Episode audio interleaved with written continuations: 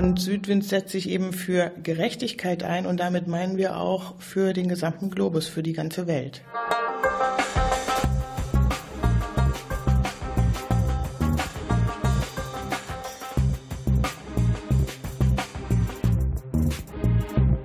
Herzlich willkommen zur zweiten Sendung von Focus Globus.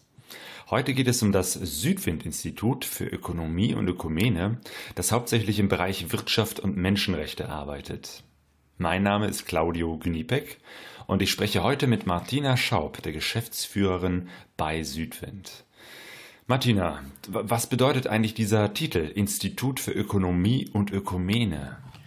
Ja, diese beiden Namen Ökonomie und Ökumene, die drücken auch sehr gut aus, ähm, in welchen in welchem Bereich wir uns bewegen.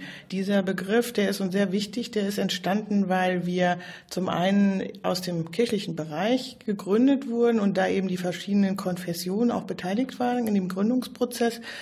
Die äh, Ökumene hat aber für uns auch eine andere, noch eine ganzheitlichere Bedeutung, dass wir eben sagen, der, die Welt oder der Globus als Ganzes muss betrachtet werden. Das ist ja auch ein, ein Teil der Bedeutung des Begriffs Ökumene.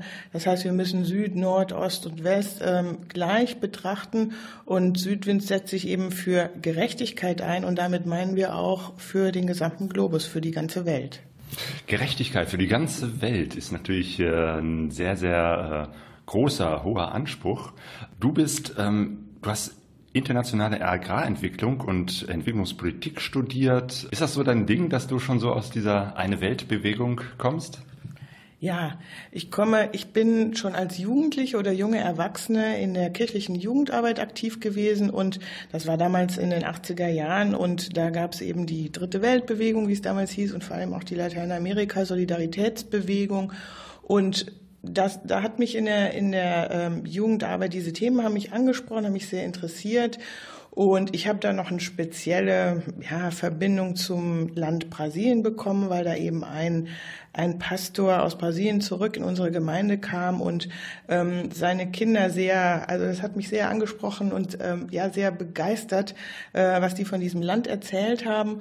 Und insofern, das kam zusammen auch mit, meiner, mit meinem beruflichen Werdegang, dass ich also diese landwirtschaftliche Richtung eingeschlagen habe. Ich bin ein Stadtkind, das heißt, ich stamme von keinem landwirtschaftlichen Betrieb und von daher war auch früh klar, wenn ich mich beruflich in diese Richtung weiterentwickeln will, dann kann das nur was sein, was eben ohne landwirtschaftlichen Betrieb funktioniert. Und das zusammen mit diesem privaten Interesse und persönlichen Engagement hat dann dazu geführt, dass ich in diesen internationalen Bereich, diese Agrarentwicklung gegangen bin. Mhm. Aber warum jetzt gerade Agrarentwicklung, wenn du gerade eben halt aus der Stadt kommst? Gut, also da müssen wir jetzt noch ein bisschen weiter zurückgehen. Ich äh, habe nicht so eine ganz glückliche ähm, ähm, Schulentwicklung gehabt, wie ich das mal nenne, also mit Sitzen bleiben auf dem Gymnasium und nicht so gut klarkommen.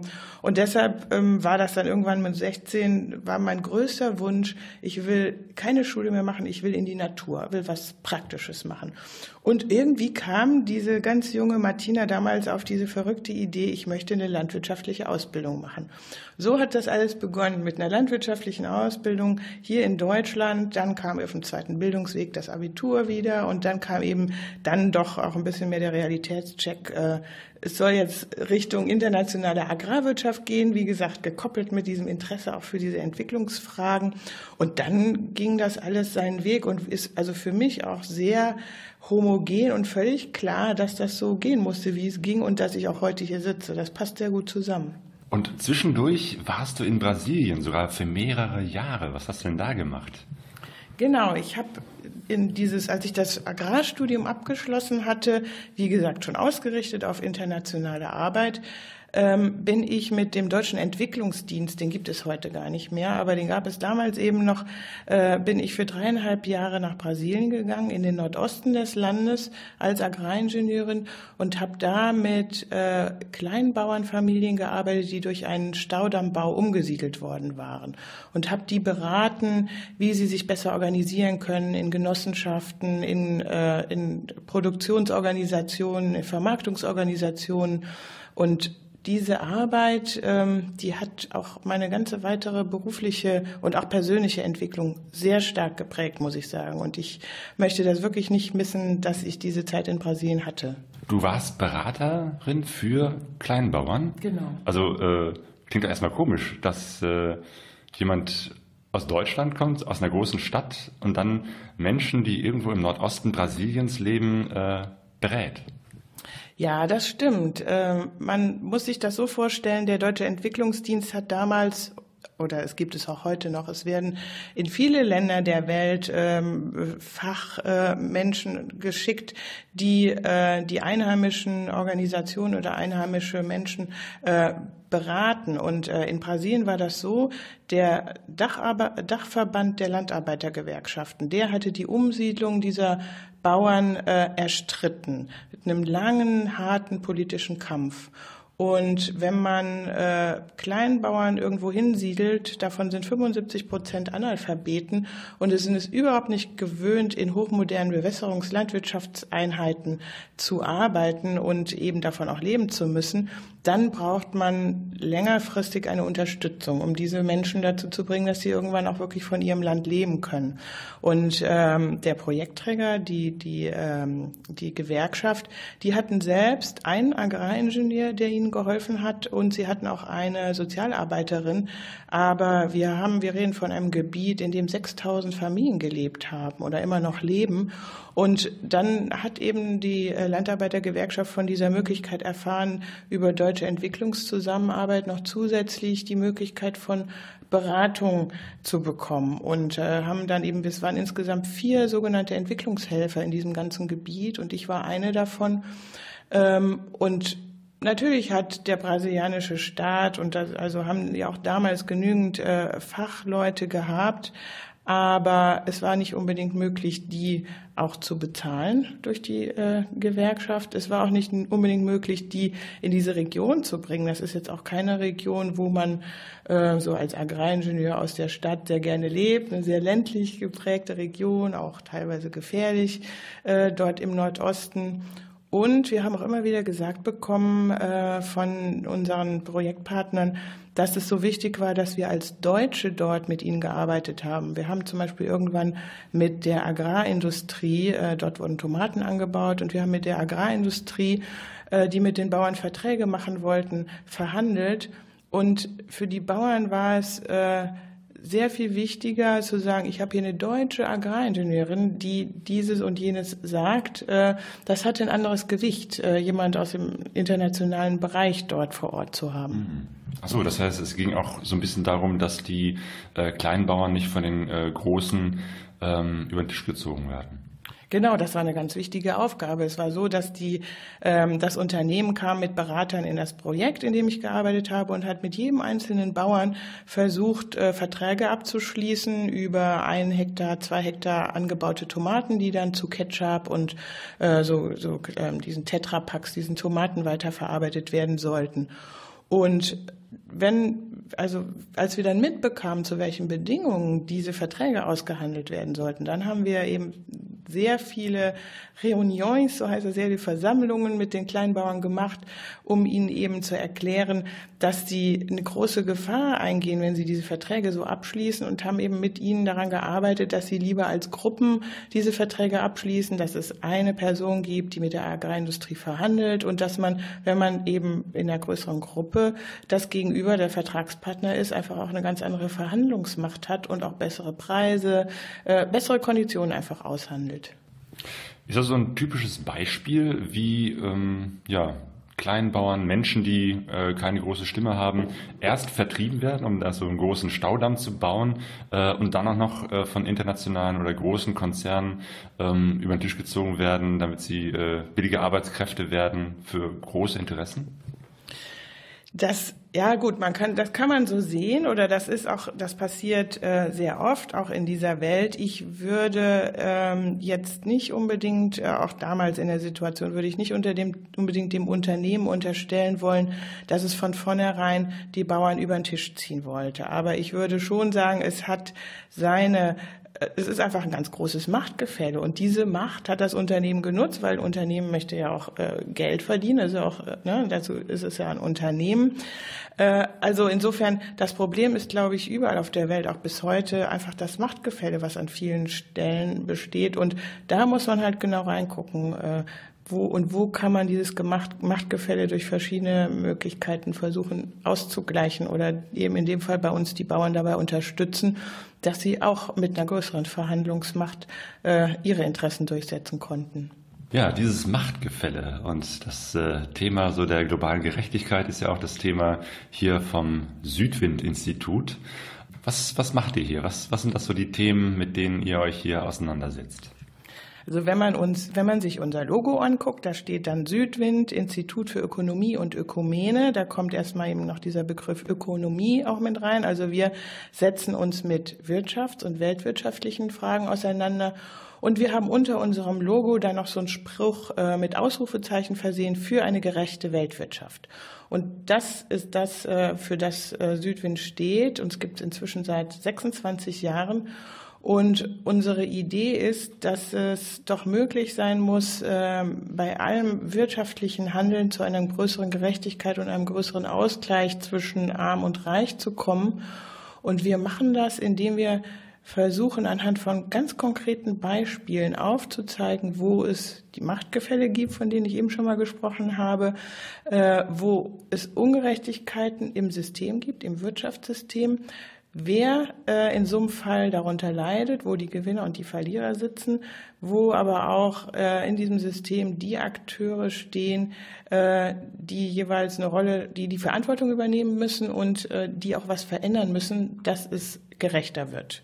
Also das erstmal so versucht auf die theoretische Ebene. Ich kann ja gleich auch noch mal ein paar Beispiele erzählen, wo wir konkret eben ähm, ja, wo es konkreter wird in unserer Arbeit. Mhm. Genau. Du hast mich gerade hier so ein bisschen rumgeführt. Ich bin mal so in den verschiedenen Büros, habe ich mal reingeguckt, äh, ein paar Hände geschüttelt. Das ist aber ein relativ äh, kleiner Laden hier. Ne? Ihr seid so, weiß ich nicht, äh, fünf bis zehn Menschen, Wissenschaftler, die hier sitzen und arbeiten. Genau, wir sind insgesamt inzwischen elf äh, Hauptamtliche. Ähm, wir, also jetzt eben, als wir im Büro waren, die Hälfte ist gerade auf Dienstreise krank oder ne, hat irgendwie andere Termine. Genau, aber wir sind tatsächlich insgesamt elf Leute. Wir haben fünf äh, wissenschaftliche Mitarbeiterinnen und Mitarbeiter dann noch einen ähm, Referenten, der sich äh, um, um, speziell um eine Kampagne zum Thema Schuhe und, äh, und Lederproduktion, der dazu arbeitet. Wir haben hier auch eine Promotorenstelle für globale, globale Wirtschaft und Menschenrechte. Und ähm, wir haben einen Werkstudenten hier, der uns eben mit einer Teilzeitstelle regelmäßig unterstützt in, unser, in unseren Recherchen. Und dann so für den, um den ganzen, die Unterstützung und den Rahmen äh, zu bieten, haben wir zwei Kolleginnen im Verwaltungs- und Buchhaltungsbereich. Wir haben eine Kollegin, die Öffentlichkeitsarbeit und Fundraising macht und eben meine Stelle als Geschäftsführerin um das alles möglichst gut zusammenzuhalten und auch dafür zu sorgen, dass das Geld reinkommt und diese ganzen Stellen auch finanziert sind. Mhm. Genau, Südwind ist erstmal ein ganz normaler Verein, e.V. Ähm, und worüber finanziert ihr euch? Wir haben, wenn man in die Geschichte zurückguckt, ich habe ja eben gesagt, wir sind vor 26 Jahren sind wir gegründet worden und äh, unsere Gründer Väter, es waren tatsächlich äh, größtenteils Männer, die sind alle äh, irgendwie aus der evangelischen Kirche im Rheinland äh, gewesen. Und von daher haben die damals zum einen sehr stark in den äh, formalen kirchlichen Strukturen äh, ähm, Fördergelder akquiriert. Wir, das ist bis heute so, dass wir auch von der evangelischen Kirche im Rheinland immer noch eine institutionelle Förderung bekommen. Auch vom evangelischen Kirchenverband Köln und Region bekommen wir noch eine institutionelle Förderung und auch von Brot für die die Welt. Die ähm, unsere Gründer haben also zum einen in diesem Bereich, dann aber auch in vielen Kirchenkreisen und Gemeinden, in denen sie selber verwurzelt waren, ähm, die sozusagen die Trommel äh, geschlagen äh, für die Gründung und für die Finanzierung von Südwind. Und auch das ist bis heute so, dass wir, das hat nicht mehr so einen großen äh, Bestandteil, wenn man sich jetzt unser gesamtes Jahresvolumen anguckt, aber trotzdem unverzichtbar die äh, teilweise eben so Förderungen von den Kirchenkreisen und Gemeinden, die Kollekten, Ähm, und dann gab es einen ganz anderen wichtigen, einen anderen sehr wichtigen Punkt, die Mitgliedschaften. Als Südwind gegründet wurde, waren es 35 oder 37 Mitglieder bei, dem, beim, bei der Gründungsversammlung. Und damals schon waren davon aber auch ein großer Prozentsatz Kirchenkreise und Kirchengemeinden. Also wir haben ein Modell, dass man eben als Mensch, als einzelnes Individuum bei uns Mitglied werden kann. Wir haben aber auch die institutionellen Mitglieder. Und wenn man sich es heute anschaut, wir haben heute 670 Mitglieder und davon sind 115 institutionelle Mitglieder. Kirchenkreise, Kirchengemeinden, aber auch Weltläden, eine Weltgruppen. Genau. Ähm, was kann man noch so tun oder wie kann man eure Arbeit unterstützen? Ja, man kann natürlich Südwind Mitglied werden, man kann uns spenden und äh, ich habe das ja vorhin auch ein bisschen erklärt. Das ist zum einen eben einfach ganz wichtig, damit wir sagen können, hinter uns stehen Hunderte von Menschen hinter unserer Arbeit. Das andere ist aber, dass ohne die Spenden und auch die Mitgliedsbeiträge wir unsere Arbeit so gar nicht machen könnten. Und auch wenn wir Fördermittel bekommen für Projekte, ist das immer nur ein Anteil von 75 oder 80 Prozent der Kosten und wir müssen das immer mit eigenen Mitteln noch mitfinanzieren. Und deshalb ist auch das äh, eigentlich etwas, womit man als individuell, als Bürgerin oder Bürger, wenn man sich engagiert bei Südwind oder auch bei anderen, etwas tun kann, um sich für mehr Gerechtigkeit einzusetzen. Genau, vielleicht äh, kannst du mal so ein Beispiel nennen äh, über so einen Bereich, wo ihr äh, unterwegs seid, forscht, recherchiert, euch engagiert, äh, damit wir mal so ein, so ein plastisches äh, Bild vor Augen haben, wofür Südwind steht. Mhm. Ich mache das am besten am Thema Kakao. Vielleicht haben einige der Hörerinnen und Hörer auch schon mal äh, uns wahrgenommen, dass wir zum Thema Kakao arbeiten. Und ich erzähle mal kurz, wie wir dazu kamen, äh, diese Arbeit zu beginnen. Das ist inzwischen neun Jahre her. Und zu Beginn stand eine Anfrage äh, der, eines evangelischen Kirchenkreises in der Nähe von Aachen die die Idee hatten, um die Osterzeit äh, sich vor, dort in, in der Nähe von Aachen gibt es einige äh, oder zumindest ein äh, ähm, Schokoladenindustrie, ein, eine, eine Verarbeitungsfabrik für Schokolade, Stollwerk. Und da gab es eben die Idee, dieser Kirchenkreis, der wollte sich gerne zusammen äh, mit Gruppen von Miserior dort rund um die Osterzeit vor die Fabriktore stellen und wollte äh, für fair gehandelte Schokolade werben. Und dann hatte man uns eben äh, dazu gerufen zu so einem Treffen, um zu hören, ob Südwind sich da vielleicht beteiligen würde, weil wir sitzen in Bonn. Das heißt, das ist also auch regional recht nah. Und was wir sonst von der Idee halten, daraus vielleicht auch eine, eine ähm, Kampagne äh, zu machen. Und dann haben wir, äh, ich war da zusammen damals mit meinem Kollegen Friedel Hütz-Adams und dann haben wir in dem Gespräch eben gemerkt, dass es doch vielleicht erstmal besser wäre, ein paar mehr Fakten zu dem Schokoladenbereich, zu dem Kakaomarkt zu haben. Also wenn man sich vor eine Fabrik stellt, dann so als dann möchte man ja für oder gegen irgendetwas äh, demonstrieren. Also man möchte irgendeine Veränderung erreichen und das kann man ja am besten mit guten Argumenten. Und da hatten wir das Gefühl, es braucht noch ein paar mehr Fakten über den weltweiten Kakaomarkt, auch über äh, die Idee oder warum sich, äh, warum da eben äh, diese äh, kleine Demo gemacht werden sollte, weil war, dass es äh, Kinderarbeit, es, äh, man wusste, es kommt Kinderarbeit vor im Kakaosektor. Also Kakao wird hauptsächlich in Westafrika angebaut, in Ghana und in der Elfenbeinküste. Und da waren eben durch die Medien gegangen, dass da viel Kinderarbeit herrscht. Das war die Idee, warum man sich überhaupt äh, vor die Fabriktore stellen wollte.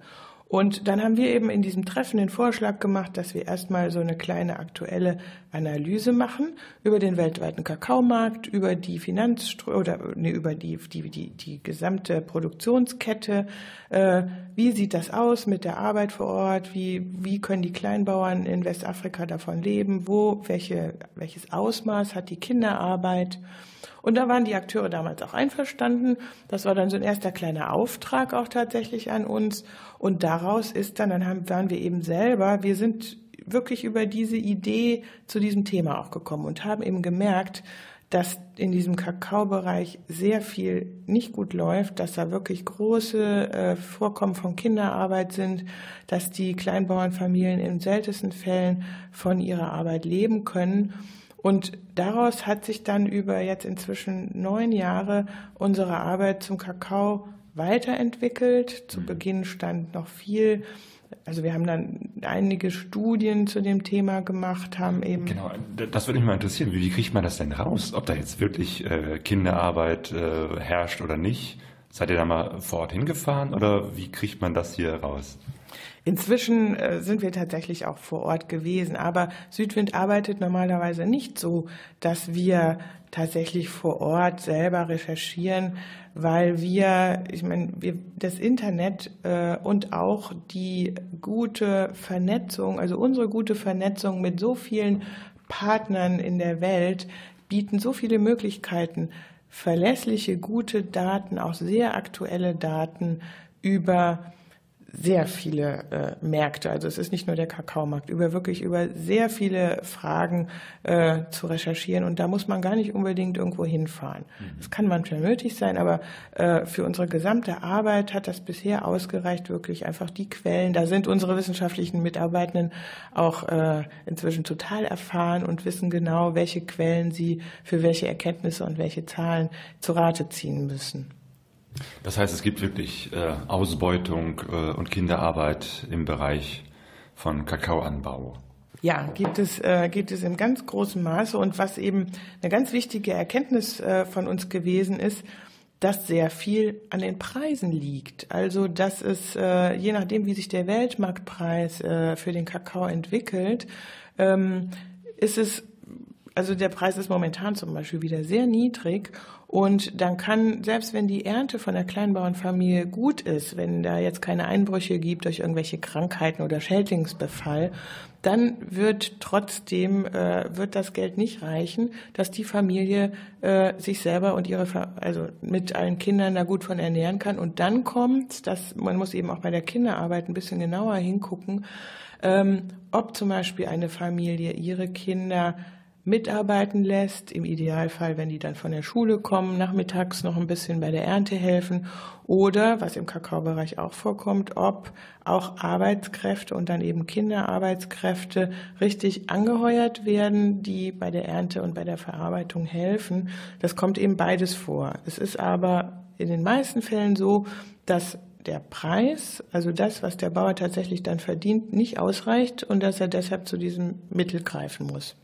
Genau, und das habt ihr dann rausgekriegt und konntet damit nochmal anders äh, äh, gegenüber der Schokoladenindustrie äh, argumentieren? Genau, wir konnten gegenüber der Schokoladenindustrie äh, anders argumentieren. Wir haben aber dann mit so einer, also unsere Studien sind schon auch immer so aufbereitet, dass damit dann aber auch, ich sage jetzt mal auch Menschen, die im Weltladen arbeiten oder eine Weltgruppen, dass die die Fakten und Daten sich da rausziehen können und damit vielleicht dann auch nochmal selber Vorträge machen können. Wir selber machen auch Vorträge zu den Themen. Also man kann unsere Materialien als Grundlage für seine eigene Bildungsarbeit dann nutzen. Genau, das sind so diese blau-weiß-roten äh, DIN A4-Hefte, die es so zu vielen Themen gibt, die man bei euch bestellen kann, lesen kann ähm, und äh, wo eine ganze Menge so an Hintergrundinfos stehen. Das heißt, ihr ähm, ja, bietet im Prinzip damit äh, Hintergrundwissen äh, und zeigt anhand von einigen Beispielen, wie eben halt zum Beispiel dem Thema Kakao und Schokolade, ähm, ja, wo so äh, ungerechte Strukturen im Welthandel sind.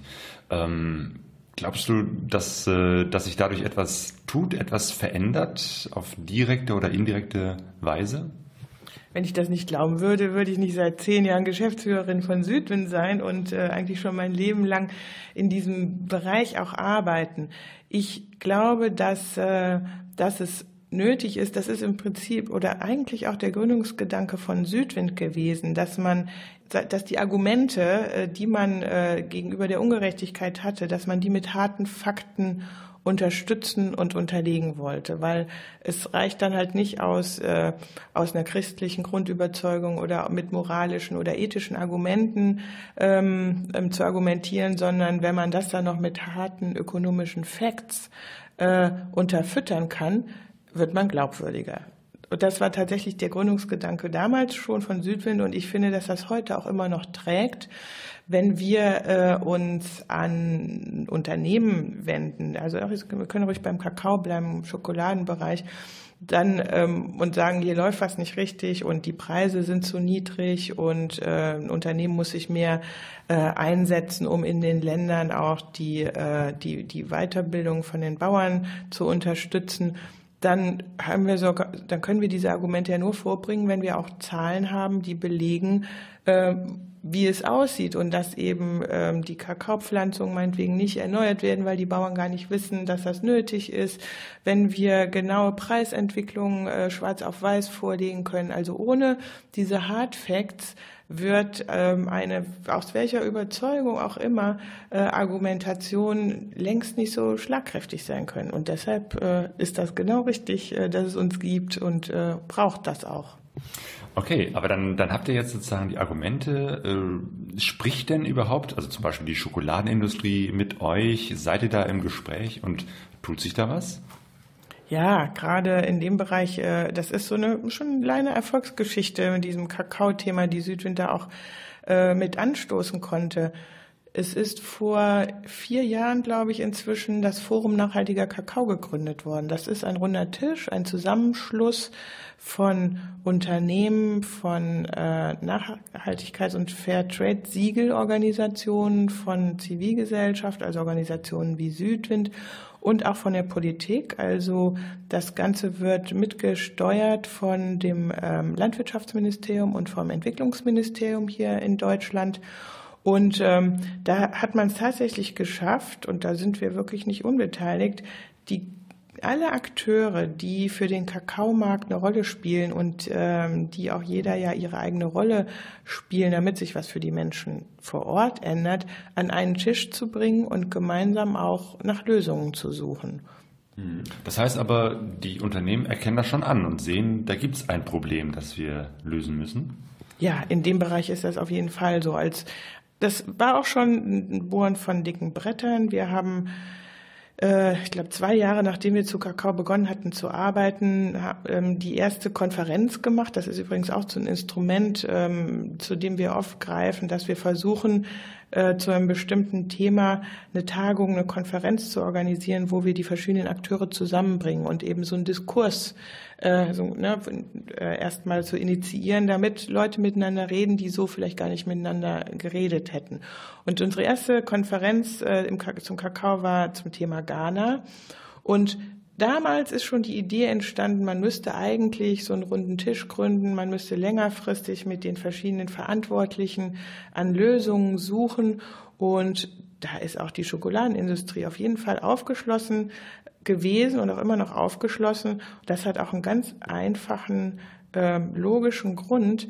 Im Kakaobereich ist das teilweise so dramatisch, dass die, äh, die Menschen, die da arbeiten, nicht mehr arbeiten, nicht mehr in dem Bereich arbeiten wollen. Das heißt, die, äh, dass die, es gibt eine Veralterung bei den, bei den Bäuerinnen und Bauern. Die Kinder äh, versuchen, andere Berufe zu ergreifen. Und das hat natürlich auch langfristig Auswirkungen auf die Verfügbarkeit von Kakao auf dem Weltmarkt und damit direkte Auswirkungen auf die Situation der Unternehmen. Und deshalb äh, gibt es da aus verschiedensten Interessen einen ganz starken äh, Bedarf, eben äh, da was zu ändern an der Situation der Menschen zu ändern in Richtung tatsächlich, weiß ich nicht, dass die äh, besseren Lohn bekommen oder bessere Preise für den Kakao, ähm, bessere Arbeitsbedingungen? Genau, genau das alles. Äh, bessere Arbeits-, also besserer Lohn, wenn, wenn die besseren Lohn bekommen, sind äh, dann zumindest dieser Teil auch auf jeden Fall ist das auch eine, eine verbesserte Lebensbedingung. Also unser Ziel ist es, dass die Menschen existenzsichernde Löhne haben. Das heißt, dass die tatsächlich von ihrer Arbeit in dem Bereich auch leben können. Äh, dazu kann beitragen, also man kann natürlich schon, klar, die Unternehmen zahlen den Weltmarktpreis. Man muss schon gucken, wie setzt, wo, wo kommt das eigentlich her, dass der Weltmarktpreis auch gerade so schlecht ist? Da gibt es auch noch einen Akteur, den man, ähm, ja, den man auch beim Namen nennen muss. Äh, es gibt natürlich in den Regionen auch noch die jeweiligen äh, nationalen Regierungen.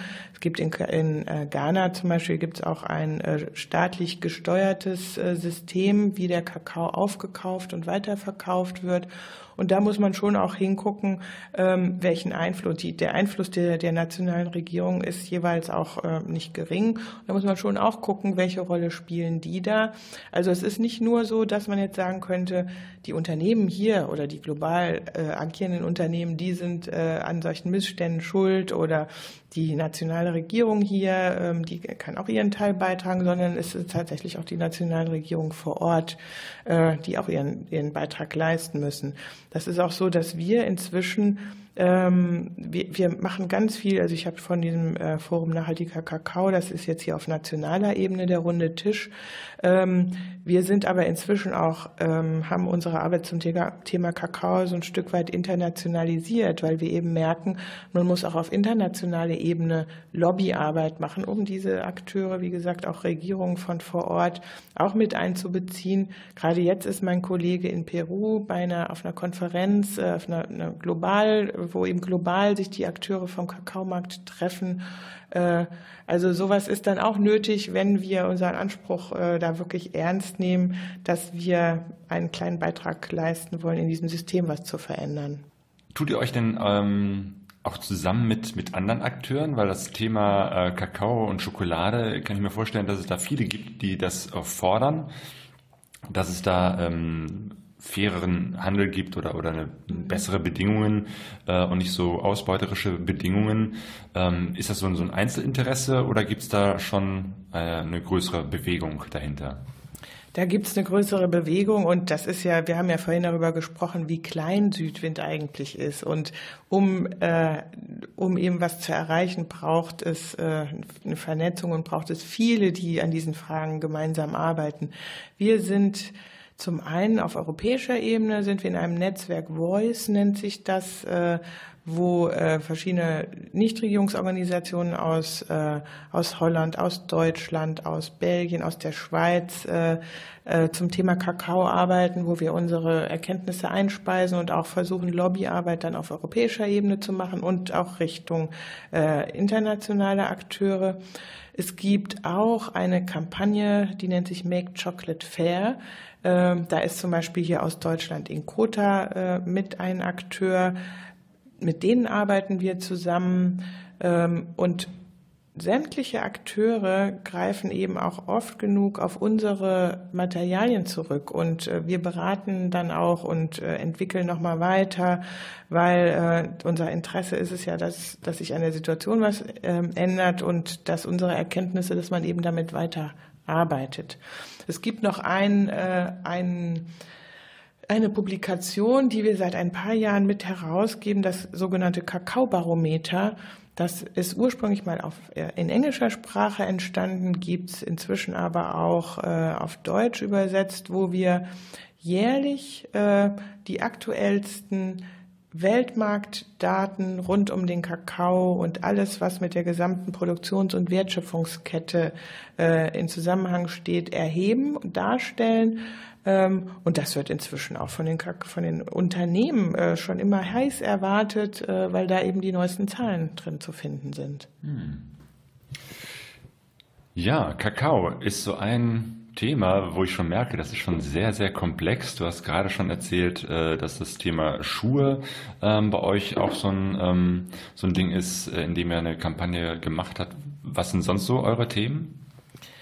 Wir arbeiten schon, Südwind ist auch dafür bekannt, dass wir schon immer zum Textilsektor arbeiten, also zu den Arbeitsbedingungen im, im Textilbereich. Und da Viele, viele Jahre haben wir uns hauptsächlich auf die Konfektionierung beschränkt, also auf das, was äh, mit den Näherinnen und Nähern passiert. Und äh, haben, wir haben zum Beispiel die Kampagne für saubere Kleidung hier in Deutschland mitgegründet, sind auch immer noch in der Kampagne für saubere Kleidung aktiv. Und seit einigen Jahren haben wir uns jetzt aber auch mit einem Bereich im Textilsektor befasst, der vor der Konfektionierung liegt, nämlich mit dem Baumwollanbau. Weil das hat natürlich auch mit, also ne, viel, viel Kleidung, ich weiß nicht wie viel Prozent ist, hat einen sehr hohen Baumwollanteil und da gibt es auch äh, Missstände, zum einen bei der Saatgutproduktion, aber auch bei der, beim Schälen und bei der Ernte und bei der Weiterverarbeitung äh, der Baumwollsamen, beim Weben. Und damit befassen wir uns jetzt seit ungefähr zwei Jahren, weil das genauso auch zur textilen Kette mit dazugehört. Hm. Wir befassen uns mit äh, dem Thema Kautschuk, mit dem Thema Palmöl. Was haben wir noch in den letzten Jahren gemacht? Ähm, wir, wir befassen uns mit den, mit den Sustainable Development Goals, also mit den nachhaltigen Entwicklungszielen und gucken da so ein bisschen kritisch hin oder ja, beobachten und versuchen auch unsere äh, unsere Sicht einzuspeisen, dass diese Ziele tatsächlich auch, äh, dass die der Rahmen bilden für alle Politikbereiche. Äh. Genau, das sind so die Ziele, die die Vereinten Nationen, die UN, sich letztes Jahr, ne, 2000 nee, 2015 beschlossen, 2016 sind sie in Kraft getreten. So, jetzt genau, habe ich's. Genau. Ähm, wo die Vereinten Nationen sich darauf geeinigt haben, äh, in 17 Zielen ja, Nachhaltigkeit zu fördern, Armut zu bekämpfen. Also es sind eigentlich sehr, sehr umfassende, sehr, sehr gute Ziele. Ähm, fast schon so ein bisschen überambitioniert, äh, denke ich manchmal. Also wäre natürlich äh, super, wenn das, wenn das alles äh, so funktionieren würde bis 2030. Ähm, ist denn denn was dran oder ist das eher so ein Lippenbekenntnis von Politikern? Also ich würde sagen, das, das kommt darauf an, wie die einzelnen nationalen Staaten das für sich umsetzen. Erstmal, äh, das ist auch die Kritik, du hast recht, äh, Lippenbekenntnis, das ist äh, sehr ambitioniert, da haben sich alle sehr viel vorgenommen. Es liegt ich meine, die, wenn sämtliche ähm, UNO-Mitgliedsstaaten, wenn in sämtlichen Ländern eine starke Zivilgesellschaft da wäre, die ihre Regierungen versuchen würde, darauf festzunageln, dass die zum Beispiel diese Ziele in nationale Nachhaltigkeitsprogramme umwandeln und dass eben diese Ziele auch jeweils für ihre eigenen Staaten umgesetzt wären oder würden, das wäre ja schon mal eine super Sache. Das ist also was, was hier in, in Deutschland auch passiert. Also hier gibt es eine nationale Nachhaltigkeitsstrategie. Einige Bundesländer haben auch noch mal äh, auf Länderebene ähm, Nachhaltigkeitsstrategien entwickelt und versuchen da dann schon jeweils äh, zu allen 17 Zielen auch äh, jeweils äh, Indikatoren zu bilden und sich eben konkrete Maßnahmen vorzunehmen. Äh, was, was wir von Südwind wichtig finden und auch einen Unterschied finden zu früheren, ähm, es gab ja früher schon solche Rahmensetzungen auch von der UNO, das ist, dass es diesmal diese äh, Sustainable Development Goals, die sollen nicht nur für Entwicklungsländer gelten, sondern die sollen für alle Länder gelten. Das heißt eben auch wir in Deutschland müssen diese Ziele erreichen und müssen auch bei uns gucken, äh, ob das möglich ist und wo wir auch vielleicht noch was tun müssen. Ähm, also von daher nützen wir als Südwind ähm, diese Ziele schon gerne auch als Referenzrahmen, weil das ein gutes Argument ist, auch unsere Regierung und andere Akteure, auch äh, Unternehmen, immer wieder darauf hinzuweisen, an welchen Stellen, also wo sie, wo sie sich engagieren müssen, wo sie was tun müssen. Und wir gucken uns ein bisschen genauer an, haben jetzt auch gerade ein Projekt dazu laufen, welche Rolle der Privatsektor bei der Umsetzung der äh, nachhaltigen Entwicklungsziele spielt und spielen muss. Das ergibt sich daraus, dass wir eben in unserer, in unserer ganzen Arbeit eben immer stark irgendwie auch gucken, was machen die Unternehmen, welchen Beitrag müssen die leisten, um zu mehr Gerechtigkeit zu kommen. Und deshalb gucken wir uns genau an, was der Privatsektor zur Erreichung der SDGs leisten muss und welche. Also Privatsektor heißt also private Unternehmen, die erstmal jetzt gar nicht so ein Interesse haben, vielleicht äh, an Nachhaltigkeit, aber die trotzdem vielleicht irgendwie da mit äh, reingenommen werden müssen.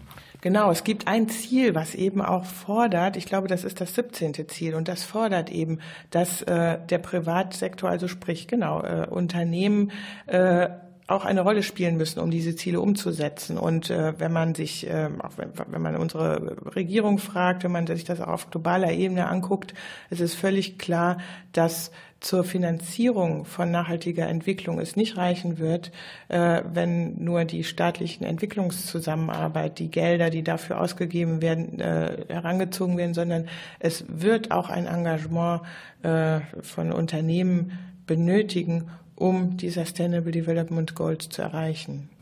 Ja, du hast jetzt schon ganz viele äh, Player benannt. Also ne, die Regierungen, die Staaten, die Politik äh, muss was tun, Unternehmen müssen etwas tun, äh, damit wir mehr Verantwortung oder ja eine gerechtere Wirtschaft haben. Ähm, und die Zivilgesellschaft, die Kirchen zum einen. Ähm, Menschen und, und äh, Institutionen wie eben halt ihr als Südwind. Ähm, was würdest du noch sagen? Wie, wie kann man sich als, als Konsument, als Mensch, ähm, als, als Privatmensch für mehr Gerechtigkeit einsetzen?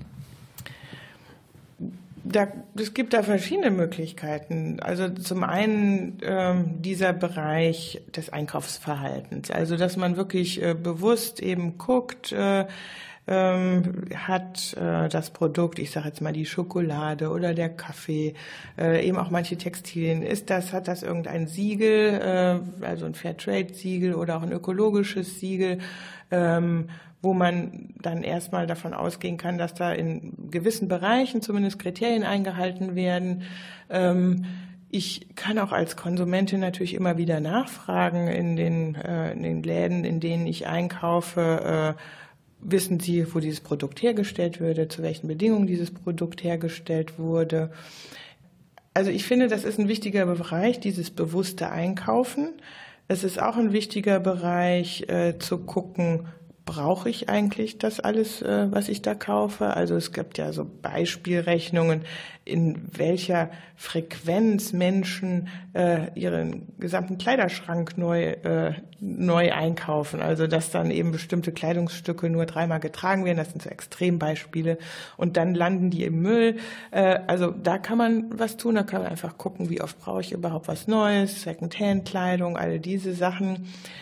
Was mir aber wichtig ist, und das äh, ist auch, ist auch uns als Südwind sehr wichtig, dass wir nicht die Verantwortung für mehr Gerechtigkeit in der Weltwirtschaft den Individuen überlassen. Also dass wir nicht das Gefühl haben, wir müssen uns, wenn wir einkaufen gehen, die gesamte äh, Verantwortung der Welt sozusagen aufbürden für alle Ungerechtigkeit, sondern ich kann ja als Individuum auch ähm, mich einfach als Bürgerin äh, dieses Landes verstehen und kann durch meine durch mein Wahlverhalten, äh, indem ich bestimmte Petitionen mit unterschreibe, indem ich äh, also meine meine demokratischen Rechte wahrnehme. Ne, auch damit habe ich ja die Möglichkeit, was mit zu beeinflussen.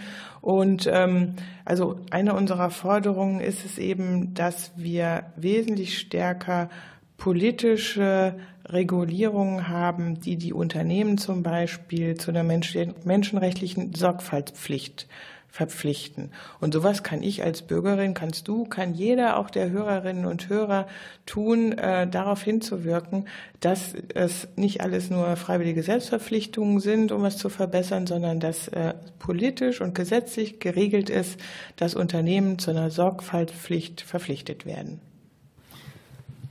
Seit 25 Jahren, nee, 26 Jahren gibt es jetzt Südwind. Du bist seit zehn Jahren dabei. Wenn du so ein bisschen zurückschaust, ähm, hat sich da was getan? Äh, ist die Welt gerechter oder ungerechter geworden? Die Welt ist noch komplexer geworden.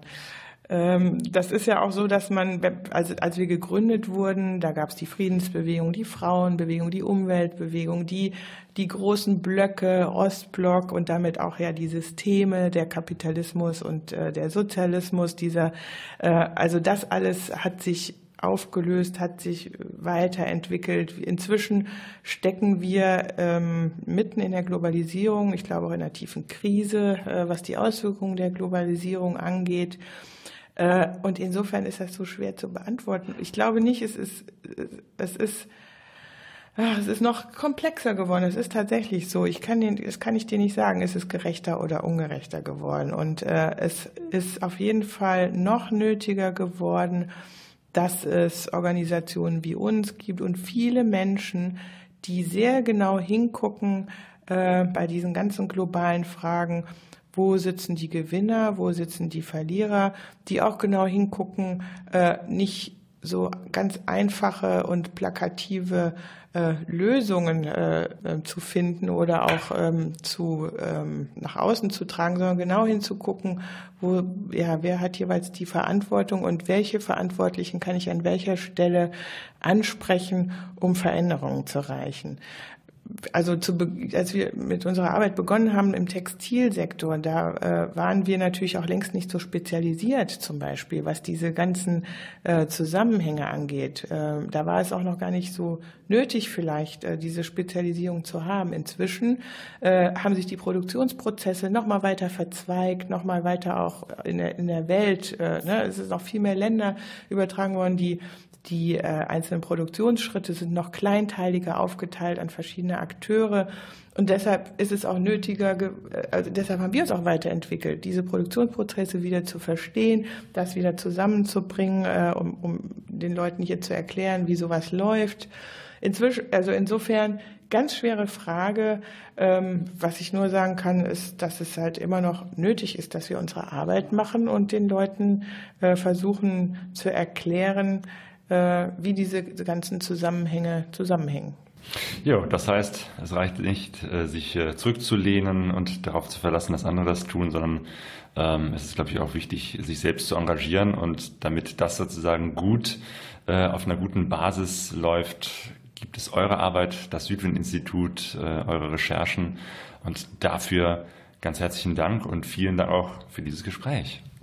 Ja, ich danke dir auch für dieses Gespräch ja, euch vielen Dank fürs Zuhören. Show Notes und Links und weitere Informationen auch zu Südwind äh, findet ihr hm, auf unserer Seite focusglobus.de.